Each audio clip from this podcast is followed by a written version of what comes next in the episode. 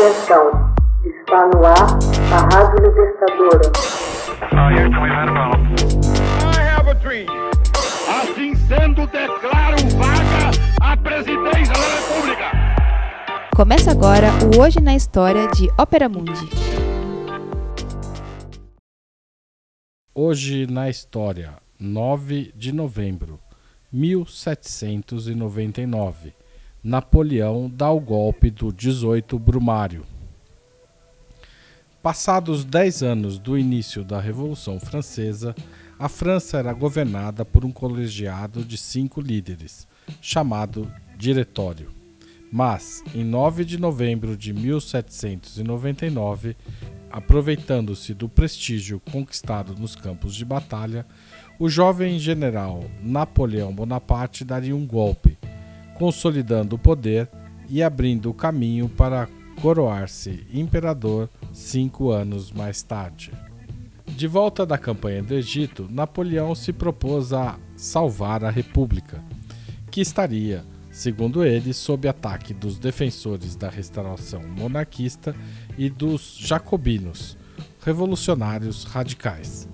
Num primeiro momento, os deputados do Conselho dos 500 e do Conselho de Anciãos se recusaram a modificar a Constituição em favor do general, mas, fortemente pressionados, acabaram cedendo, nomeando um governo provisório de três cônsules: Napoleão, Emmanuel Joseph Seyes e Roger Ducot não demorou para Napoleão se tornar o primeiro cônsul e acumular todos os poderes. Era o dia 18 Brumário, o mês da bruma, ou névoa, pelo calendário da Revolução Francesa, correspondente ao nosso 9 de novembro. Poucos anos antes, Napoleão, após vencer os exércitos ítalo-austríacos, já havia adquirido o status de herói nacional francês. Agora, depois de voltar do Egito, estimulava a imaginação dos franceses misturando sua figura às imagens de pirâmides e camelos. No campo de batalha, teria feito o célebre discurso: Soldados de França, do alto dessas pirâmides, quarenta séculos vos contemplam. O 18 Brumário foi resultado de um cuidadoso planejamento. Napoleão certificou-se de que os generais que não o apoiavam estivessem fora de Paris. Lucien Bonaparte, irmão de Napoleão, foi eleito presidente do Conselho dos 500, o equivalente à Câmara dos Deputados, poucos dias antes da data estipulada para o levante. O plano foi financiado por banqueiros e membros da alta burguesia contrariados com os rumos da Revolução. Na véspera do 18 Brumário, o Conselho dos Anciãos, que hoje seria o Senado, recebeu a informação falsa de que estava em curso um complô de jacobinos. Marcou-se uma reunião de emergência para as primeiras horas do dia. Um contingente militar, que incluiu Napoleão e outros 20 generais, cercou o Palácio das Tulherias, sede do governo. Durante a sessão, alguns deputados denunciaram a suposta insurreição ao presidente. O conselho então decidiu que no dia seguinte se reuniria com os 500 para enfrentar o problema. Como parte da trama, foi entregue a Napoleão o controle total da Praça Militar de Paris. O plano caminhava sem contratempos.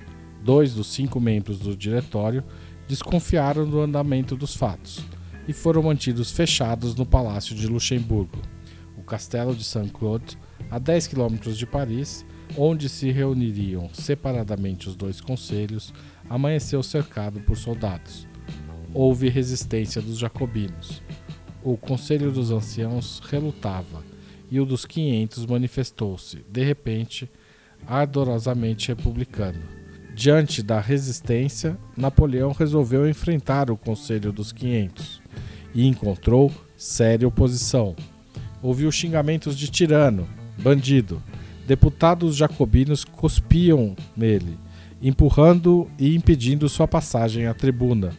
Napoleão acusou os opositores de tentativa de assassinato e as tropas invadiram o castelo.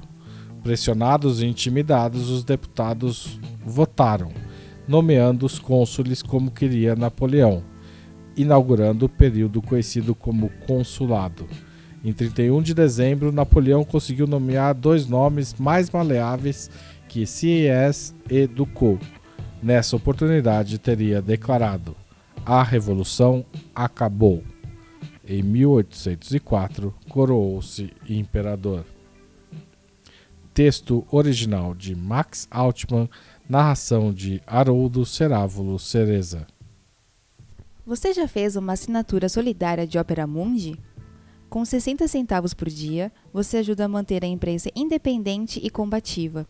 Acesse www.operamundi.com.br/apoio.